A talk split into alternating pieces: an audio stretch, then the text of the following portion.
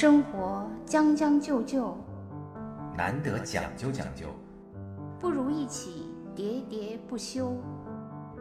将进酒，将进酒。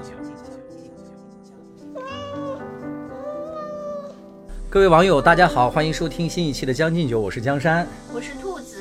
呃，最近高考的分数线分数已经出来了，出来了，出来了，都出。但是因为我有朋友家那个有小孩儿要高考嘛，所以跟朋友讨论的比较多。然后我自己也联想到自己那个当年报志愿这些事情，所以我觉得这个事儿还挺值得聊聊的。几家欢喜几家愁啊！事儿真的，其实说起来是挺简单的一件事，但当时还是挺复杂的。我觉得它首先。可能涉及到的是你当时选专业的问题，嗯，就是其实，嗯，当时报志愿不不不，最重要的是你手里头有多少粮，这个最重要。我说的选专业不是指当时报志愿选专业，是那个之前分文理选专业啊，对，分文理科的时候，这个才是为后来报志愿的时候是一个打下对打下了一个分分野嗯，我记得我当时呢，我是属于还算文理科比较平衡的那种，嗯。我其实只有两门课是特别差的，就是我的总体特点啊非常鲜明，就是我是一个那个理论派，只要这课需要动手，我就特别差。比如说啊，就是那个生物啊，对对，最典型的就是体育嘛，因为因为他这我体育就永远垫底，高中三年体育不及格，这个就不说了。这个比如说啊，那个生物因为需要做实验。所以我不行，生物化学，化学呢？化学你你知道是这样，化学呢有的课是就是有一阶段是需要做实验，有的时候那个对是理论的，是的。只要这这学期是以理论为主，我就考得很好。这学期要做实验，我就完全不行。我是非常鲜明，我就这两个比较短板，但是我数学、物理还可以，因为物理都还比较理论嘛。所以其实我当时文理都还行，但是由于我妈。呃，强烈要求我学理，并且已经安排好未来学医。我我当时是非常非常逆反，所以我就坚决不学那个理，然后就执意报了文科。嗯，所以我最后那个这是第一，已经决定了在这个方向上。哎，我怎么一上来就变成回忆录了？你得先说清这个嘛，就是。呃，面临高考来选那个专业啊，其实更早的是在选文理科的时候就已经打下一个比较大的一个分野了嘛。对，我觉得很多人可能他的那个矛盾纠结，就是到他现在填志愿都在这儿。就是当时像我，我是完全那个违逆了父母，选了自己的那个就是相反的方向嘛。嗯。但是很多小孩呢是顺从了父母。就是比如说，很多小孩儿其实喜欢学文，但是父母让他学理，他最后学理了。然后报志愿的时候，这个问题又重新浮上了台面。对，因为他可他到底是报一个纯理科的专业呢，还是报一个就是文理兼收的那些？对，可能又是一个矛盾。像我，我当时就没得选了，我我的那个这是第一个那个难题。哎，我补充一下，你们这都已经算很幸运了。嗯。你至少还有这个家长和你。讨论争执，或者多少给你一点参考吧。嗯，你看我们那时候，我不是跟你讲过，我高考的时候，到高考填志愿的时候，我才发现我特别喜欢的那些园林啊什么的，竟然在理科，而我选择了文科。啊，你当年就喜欢园林什么的，真的喜欢呀，从小就喜欢园艺啊。哦，对，那个真的是一个那个理科的，我一个好朋友就是学的南开大学的这些，就是园艺的这种。啊，是的。对。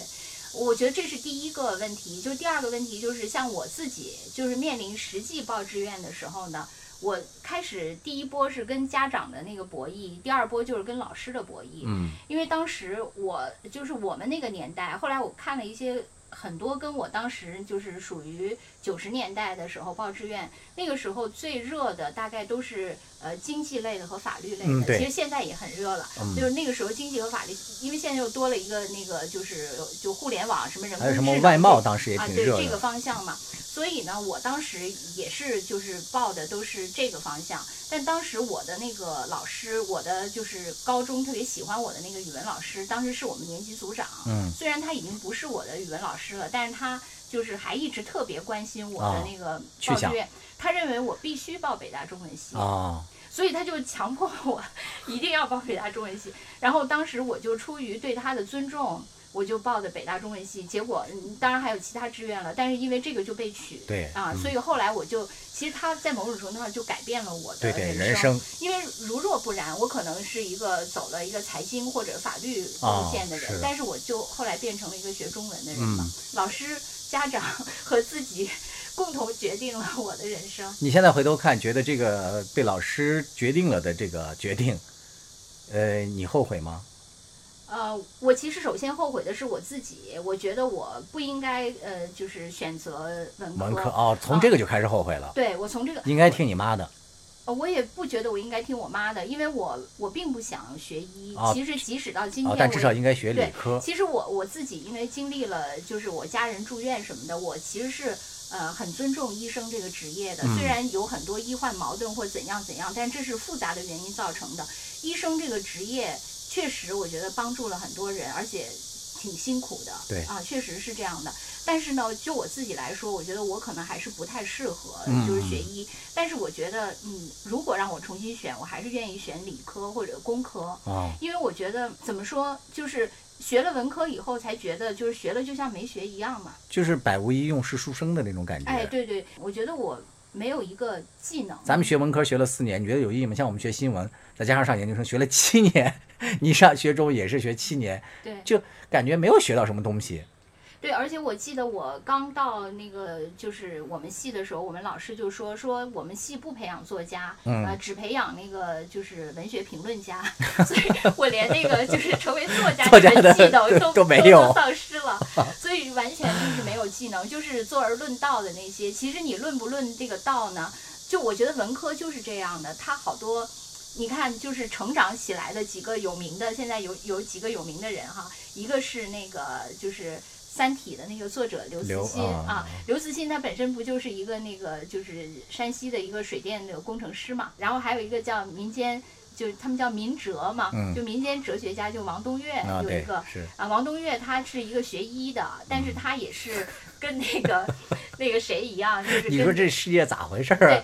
咱们这学文的想想搞想想当医生，这学医的又想当，但是你就会发现，如果你是一个学理科的，你想转文科是很容易但是反之就不行。没错我我举他们例子就是这样，是的因为他们就是说我自己有这个技能，但是我有更强的热爱，对，所以我愿意为我的热爱投入我更主要的精力，所以他就证明就是就说人家这些学了理科的这人转咱们这些文的吧，对，就好像特别轻松，而且他还转的特别优雅。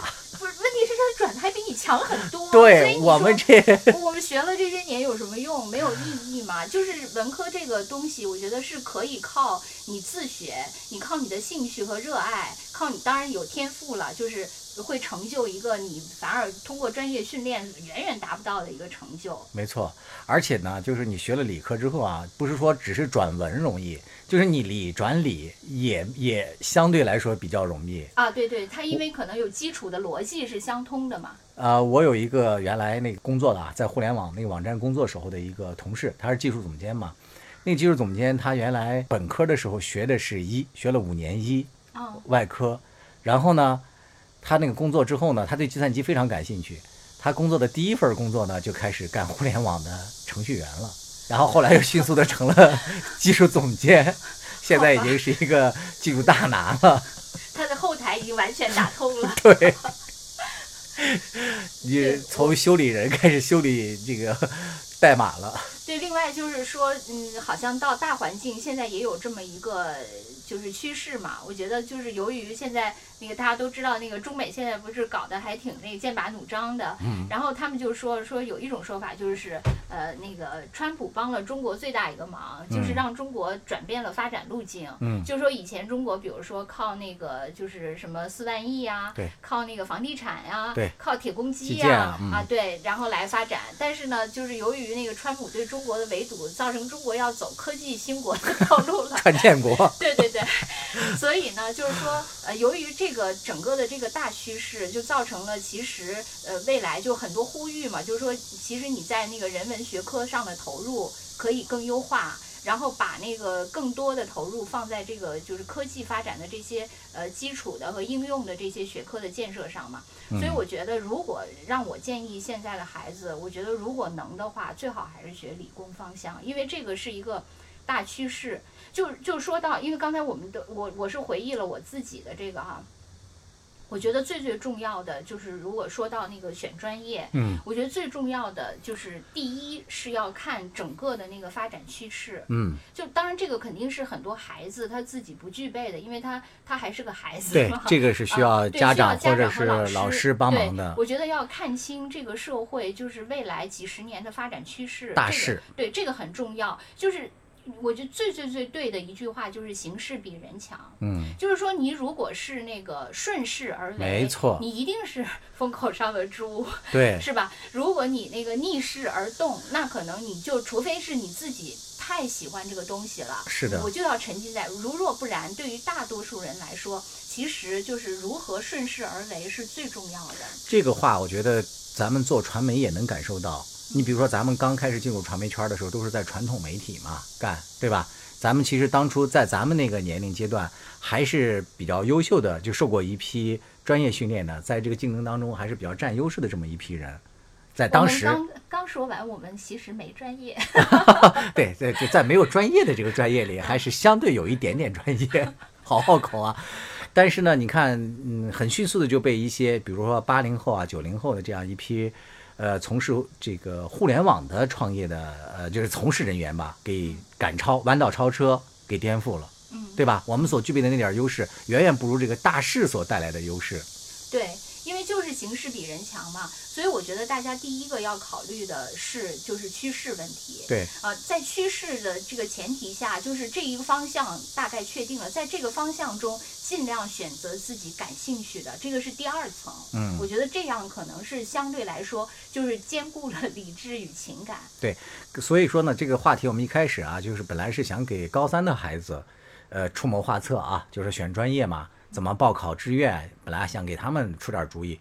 可是聊起来发现，从高一就开始给就该就该听我们节目了。哎，是不是人家那个现在不是那个高一什么的分，我都不知道了。是啊，不是高一升高二的时候，因为各个地方不一样嘛，但是大部分学校还是高二就应该就开始分科哦，那。跟咱们那个时候还是差不多。对，差不多。啊。反正我觉得你以为从小学就开始分科了吗？但是从偏科这件事儿，可能从小学就发生从幼儿园就发生了。总而言之，我就是觉得，就是选专业呢，就是要考大试，然后之后再兼顾自己的兴趣。但是实际上呢，呃，我觉得就算哈、就是说由于种种原因，就是没有选好，嗯呃，其实也没什么，嗯，对，因为你就像我们回过头来看。对就是当年的同学，呃，无论是我哎们这个专业或者其他的，实际上呢，人生的路都很长，没错，由各种机遇决定的。是的，就是说，如果你就是随时能抓住机遇，并且努力，对啊然后其实任何时候都不晚。你说现在几个嗯互联网的这个巨破是吧？这个嗯创业成功的这么几个大咖们，你说也没几个是从互联网本身出身的嘛？计算机技术对吧？你说马云不是原来搞那个啥的吗？教外语的吧？乡村教师，乡村教对啊，所以就是英雄莫莫莫问出处吧。对，就是说你那个人生的机会有很多，但是当然了，就是高考还是人生最明显的一个机会嘛，就很多人就是呃很看重它，但是呢也不用不用觉得就是说呃这一我这个一生就这一锤子买卖了，也不用压力太大，所以我觉得就是说尽量选一个，但是也不用太纠结，就像我们。呃，总而言之，像我是就是建议，就是别选文科。如果你 你你是又一个刘慈欣，那 那你也可以选。但是有的时候呢，呃，专业就像工作会伤害兴趣一样哈，嗯专业有时候也会伤害热爱嘛。是的，啊、就是因为你可能就是天然生长的那些东西，就是那么自，就好像我们之前聊过的那个家里的那个一盆植物一样。就是如果说你都是那个流水线上下来的植物，它可能长得就嗯，就都一样。但是如果你是天生自己从地里 长出来的，可能还风姿摇曳的哈。按照这个逻辑就别上大学了，就是野蛮生长得了。但是就是我觉得还是要要维护自己的那个兴趣嘛，让自己的兴趣变。比如说我，我原来呃从小学开始是一个那个中国古代诗词的爱好者啊，呃，这那时候要有诗词大会你就出来了，啊，对对对，那对吧？个时候那个时候我觉得呃，全天下对我来说最重要的一件事儿就是读诗。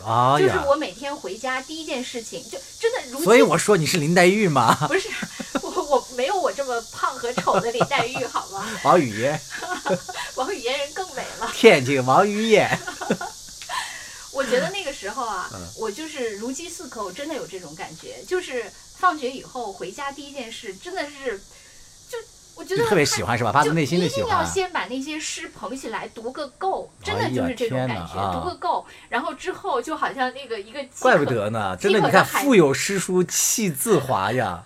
你现在走在我们小区里，就是一道彩虹，为什么是走到你们小区？走到我们小区难道不是吗？我看不见。总而言之，我就说啊那个时嗯候真的特别饥渴，然后就就每天回家就像那个干涸的海绵，然后吸饱了水以真的呀？后，这真的是这样，一点都不夸张。然后之后我才开始写作业，那我觉得啊你刚才讲的那些话就是没有意思了，就是你自己为了你自己的兴趣选了自己的这个文科之后哦，，我不是为了自己的兴趣，啊就是我我就是说我很喜欢，但是后来我那个到了就是我们学校我们系以后，我不是刚开始很惊喜嘛，因为啊刚开始去我们系办公室，看到那个写的老师的名字啊，都是是原来出书的那对，原来，我看的那些书的作者的名字叫名字啊都是在书上的居然是真人。对他们居然还健在。但是呢，就是后来就是一一一面对面的，就是学习，嗯，你当时的那种就是那种距离美啊对啊，我特别理解。啊，对，以及那种天然的爱都没了，因为他都要那个啊，看名字是一个这么优雅端庄的一个人啊，啊，居然没有头发。不是看真人也还行，但是那个就不一样了嘛，对理解就理解对吧？那个就不一样了，就是说你必须呃，你你就变成了一个，就是你就变成流水线了嘛。嗯你你虽然是大学教育，但是你也要面临考试，是的面临写论文，面就变临按他的得特别现对实，特别枯燥了。对，就是那些训练机械嗯对。但是呢，我我确实觉得，呃可能训练也是重要的，就是，但是这个可能在理科当中更更重要。就说到这儿，我就想起，哎，怎么今天好像都是我在独白？啊，我想的是一个那个，就是关于那个应试教育和这个就是所谓的叫什么快乐教育，还是叫什么来着？嗯有一个有素质教育。对素质教育，其实呢，我我自己最近有一个那个思考啊，虽然我自己多次就是呃反就是反思我自己是一个应试教育的牺牲品，但是呢，我就感觉呢。应试教育挺必要的，如果那个一味的宣扬素质教育，其实我觉得真的是不行的。就好像说，呃呃，就说美国呀，什么什么嗯孩子怎么快乐呀、嗯什么的，但是实际上呢，他们在很多那个就比如说什么数学啊什么能力上，就基本的都不会。是的然后或者说他们的可能高中数学只相当于咱们初中数学。所以我看了一个采访，就是有他们专门那个就是整蛊那些政要嘛，就经常向一些名人啊，还有一些政要啊，就提问，提问就是那个乘法口诀，比如说就问什么希拉里，呃，那四乘九等于多少？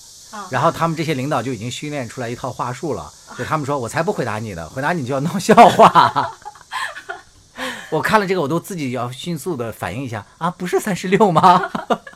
我我觉得是有两个问题哈，就是说一个问题是就是像他们吧，他们是因为，嗯、他们的呃就是怎么说，经济发展到了一定阶段，就是允允许他们可以快乐教育，嗯，就他们不用再为就是发展或者谋生去那个太痛苦，呃或者说什么他们整个产业结构变成服务业或者怎样吧，是跟他们的经济发展相匹配的，所以嗯。他们诞生了这样的一个呃教育上的方向怎样？但是从我们自己来说，我觉得不是，对就是因为中国还是处在一个上升期，它还是要努力的学习，对。另外，从整个的那个就是呃产业结构的方向，这个转型方向来看，中国现在也还是需要一批人，是吧？来提升自己的素质嘛，来适应这样的我。我觉结构的。得就好像说，你比如说你是一个富二代，对可能你生下来都不用为你的生计怎么发愁，你只是按自己怎么快乐。比如说，呃，好像他们说很多呃，就是富富人都把自己的孩子送去学什么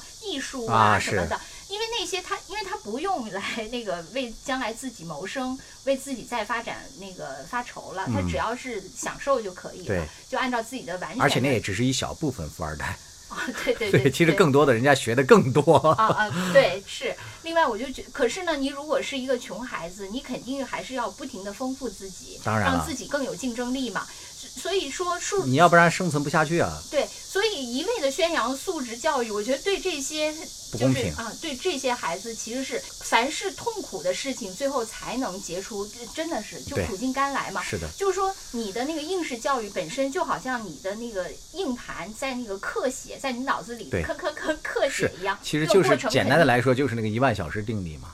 对你在任何事情上不训练个一万小时，不积累个一万个小时，你是不具备这方面的技能的，你怎么生存呢？对刻写，我觉得真的是很重要。刻写的过程肯定是特别痛苦。嗯，当然了，啊，但是但是真的是需要的。如果说一味强调什么素质教育，嗯，在中国很不现实。我觉得对整个人类也挺不现实的，因为如果整个人类大家都很快乐，没有人为那个整个人类努力，我觉得也真的哎，你说到这一点，我突然就有点理解了。你就为什么说你本身是一个呃非常热爱诗词的这么一个小小林黛玉，但是呢，你走上社会，被社会捶打和这个磨练了这么久之后，你就觉得其实学了中文，学了这个诗词之后，也没有太大的一些意义，反而不如学学一些就是能够适应这个社会呃生存的这样一些技术或者技巧类的东西有用。对，我觉得适应社会生存，或者说你甚至还能为这个社会的生存就拉动它一点，做点自己的贡献。嗯但同时，其实你也不妨碍你有没错，因为那些东西其实你可以在业余时间自我修炼完成，对对对，自我学习。因为人是丰富的嘛，人不是说你只能嗯选择一个，就你可以是一个多任务并行的那么一个人好，。这个宏大的主题咱们先论到这儿，因为我们还要给那个听节目的人给出一些具体的建议嘛。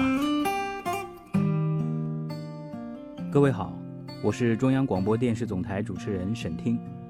面对快节奏、高强度的工作生活，是要放松心态、将就应付，还是努力讲究、全力以赴？每个人都会做出自己不同的选择。就好像法国作家加缪所说的那样：“Life is a sum of choices。”人生就是由无数个选择组成的。到底是选择将就还是讲究？欢迎收听江山和兔子为大家带来的生活脱口秀节目《将进酒》，每周一、周四准时更新。呃，当我们这个分数已经固定在这儿的时候，比如说我是能上二幺幺或者能上九八五，那我在选这个学校和专业的时候，我是该选一个好学校呢，还是选一个好专业呢？你我有什么建议经验吗？呃，我建议还是选一个好学校，嗯，因为那个学校，我觉得可能本身它这个学校的氛围，呃，学校的积淀。和气质对一个人还是有所塑造的，嗯，啊，包括你进到这个学校里结识的老师和呃同学，对应该还是不一样的。这个也是一个特别重要的一点，包括你将来走上社会啊，就是你同校的这些人脉，啊，对对，这资源也很重要。朱朝阳他爸就这么教育朱朝阳来着，对吧？朱朝阳是那个隐秘的角落里的主人公大家可以听听我们前几期的节目。对，另外呢，我就是还有一个就是小的那个技巧，就是你到了这个学校以后，你寄身于一个相对来说好的学校，可以呃，就是刚才说的那些，而且你还可以再去换专业，在这个嗯学校里，你可以从这个系呃通过某种途径去换到你自己喜欢的系。而且你还可以修双学位嘛。对，修双学位也可以，包括在这个系，在这个学校里考研究生，对可能也是有所便利的嘛。嗯我觉得这个我我认为应该是首选学校。啊，我也同意这个观点。好像之前还看过有一个什么调查，说那个状元好像最后真的做出呃成为什么 BAT 的那个，啊对还是很少很少的嘛。但是呃，我自己接触的状元，因为当时我们同学当中有嗯很多状元，对我觉得状元还是嗯、呃挺有所长的，啊就是说他不是呃。就是很平庸的人，虚虚名哎，对，就通过偶然的机会，就他还是有必然性的对他还是具备很强的学习能力。虽然说，呃为什么他可能后来没成没有成为什么业界翘楚，就是说学习能力他可能不等于创造能力啊，或者引领能力。是的。但不管怎样，他的学习能力确实是超群的。我嗯认识的这些状元，他们学习能力都很强。一个是自律性，另外一个就是学习方法，对对是吧对？这些都是，对但是就是说，学习能力跟创造能力，可有时候学习能力可能反而限制了创造能力啊，很有可啊，能。因为你就是人家给你了一个既定的任务，你就擅长完成，但是你不能创造一个新的那个路径，没就有，有这个问题。是的嗯。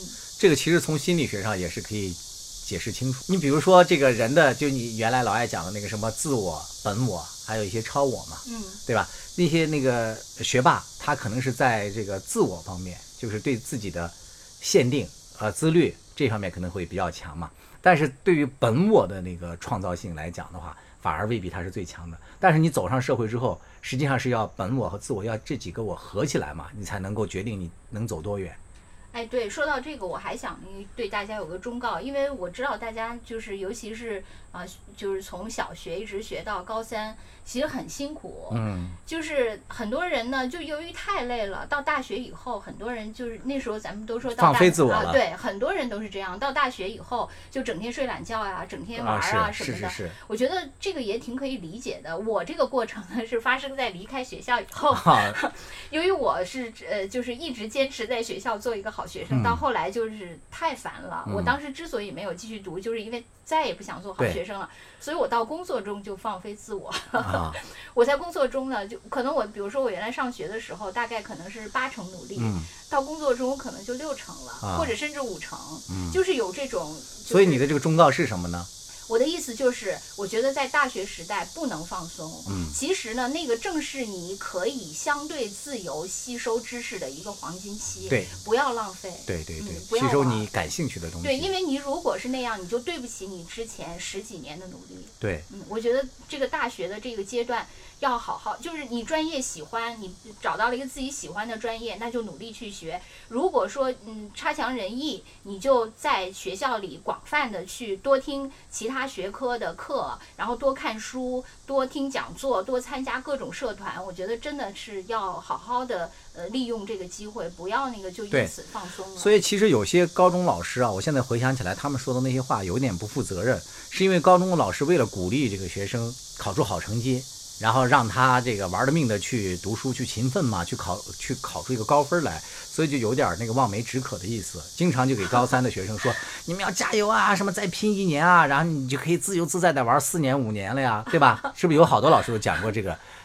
就是就相当于那个击鼓传花一样，我把这个话赶紧啊让他们高分扔到那个 那个大学的手里，我就不管了。实际上，真的有很多学校的学生就是被老师的这种思想误导了，所以到了大学之后就六十分万岁嘛，嗯。就好多就甚至课都不去上，打游戏啊或者怎么样啊，就是很多这些学生。我我觉得我呢，我到大学以后，我觉得我是另一个误区，嗯就是我还是有点延续了那个应试教育的这个余波。啊，就是我呢，呃，就是刚上了我们学校，因为我们学校当时还挺好的，就是有好多状元啊同学。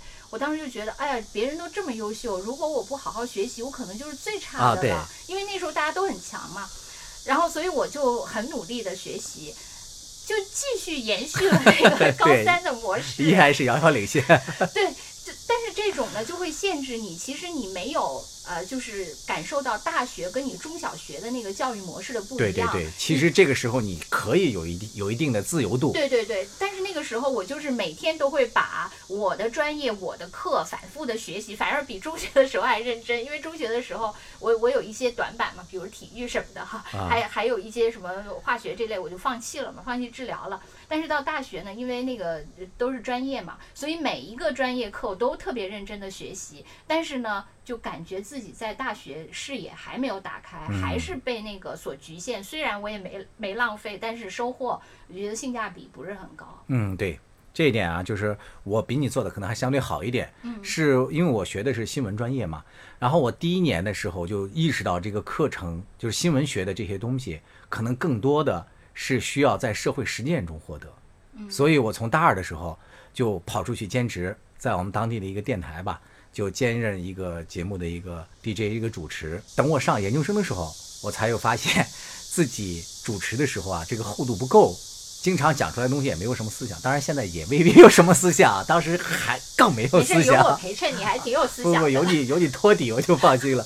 所以我那时候就意识到自己缺了什么，所以在上研究生的时候又开始赶快读一些书啊什么样的来充实自己。发现自己的爱好也挺重要的。对我就是那个除了呃喜欢诗词以外，就是没有发现自己有其他的爱好，就是被应试教育耽误了。就是刚才说到那个应试教育和那个这个素质教育的吧，呃，虽然说应试教育很重要，但是呢，那个你也就是要在这里面。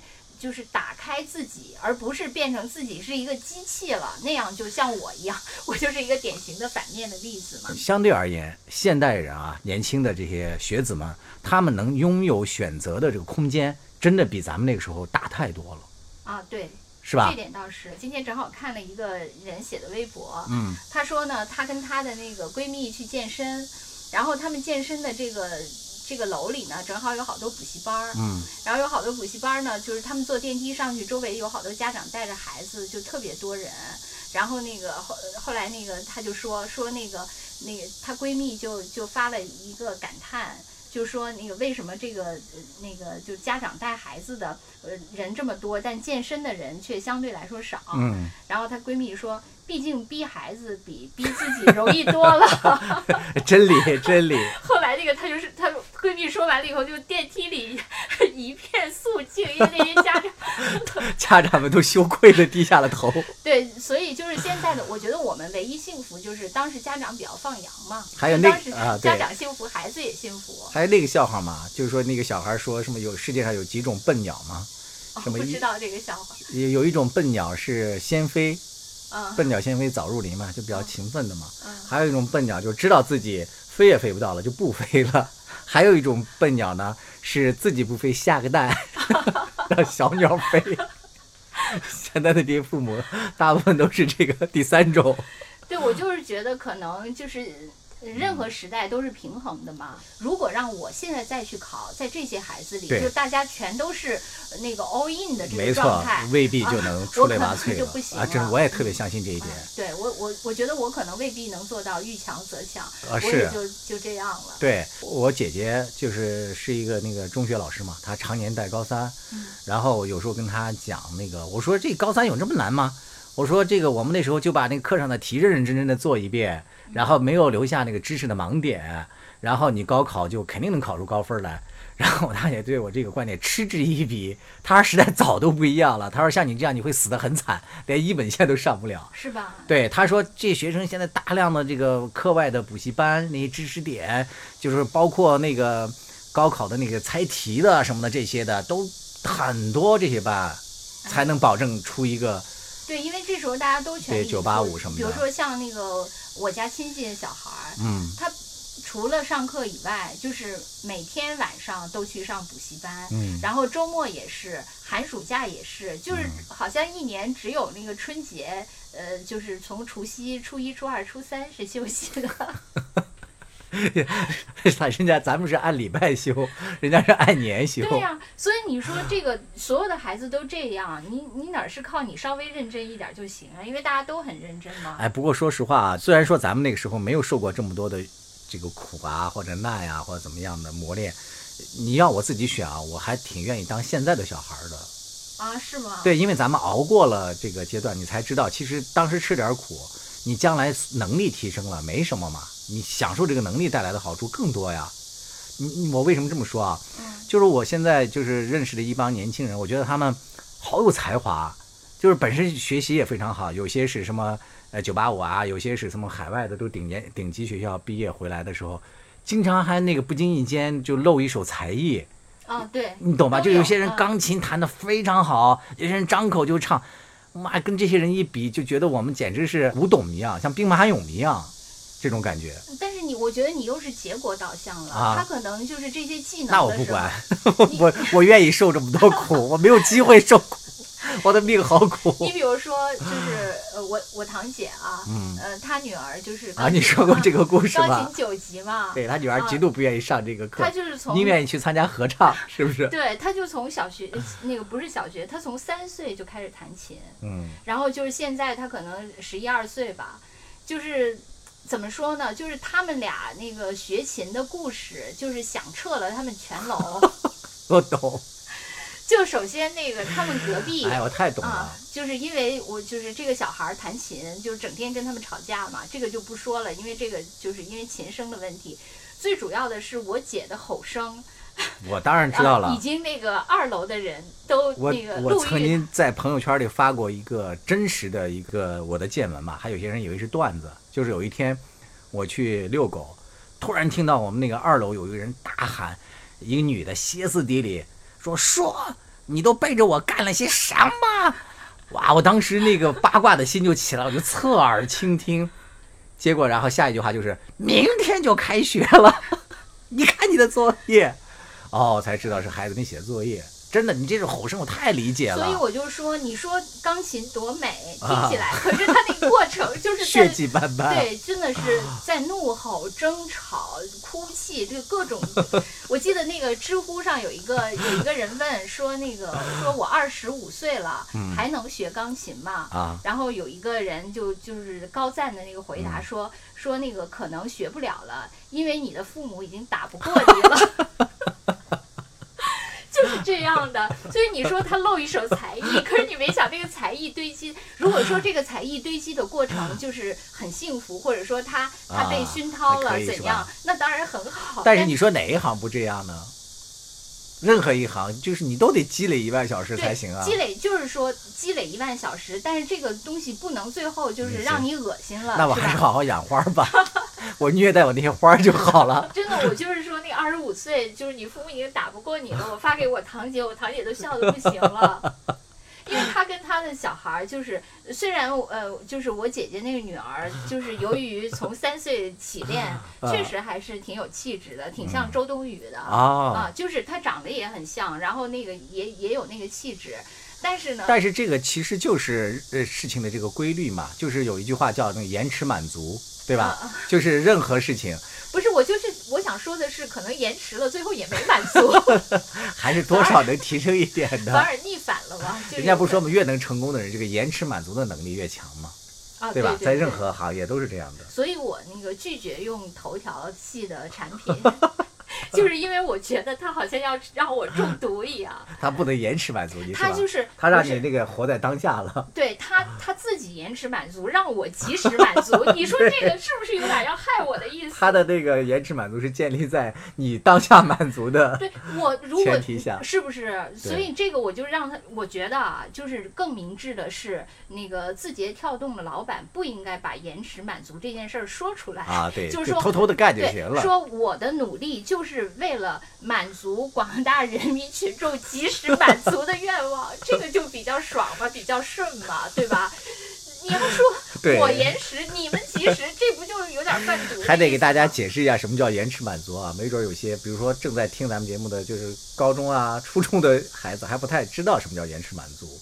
啊，所谓的延迟满足，就是说你不要在当下就让自己马上就行乐及时。对，不要及时行，就是呃打游戏，什么吃美食是吧？刷剧，这都是在当下就满足了嘛。所谓的延迟满足，就是让你的这个快感或者说成就感是通过呃一定的痛苦的磨练和积累，在稍后的时间，比如说有的是你比如说练字，就是典型的一个，你当时练的时候你肯定不快乐，但是你练上一年或者是半年的时候，你这个练好了，你这个满足感是终生都可以延续的，说的就是这个意思。那天我也看那个有一个现在还挺红的一个人大的老师，他就说，他说那个如果你读一本书，这本书让你觉得哎呀不忍试卷，嗯。就读得酣畅淋漓，那这本书不是一个好书，我也看过这个。对，如果这本书让你一读就想打瞌睡，哎，太痛苦了，这就本好书。这个我倒也未必同意，哎，我也未必对吧？因为有些书就是写的本身就很烂，用名词解释名词，你最后看完了，其实一个特别简单的道理，但他非非要说的一个特别对，的但是他确实说的就是跟我刚才说的那个刻录的啊道理一样对这个有点就是说你可能学习的过程确实是一个痛苦的过程，但是我觉得也得有延，就是你延时也没关系，你也得有满足，是吧？你不能说延迟到最后是延时延 延时的厌恶，那不延行时厌恶，对。对那个不行，就是延时读了半年之后，发现自己被骗了。生活有点上头，日子似包浆，一再将就的活着，总有讲究的念想。将进酒，不打烊。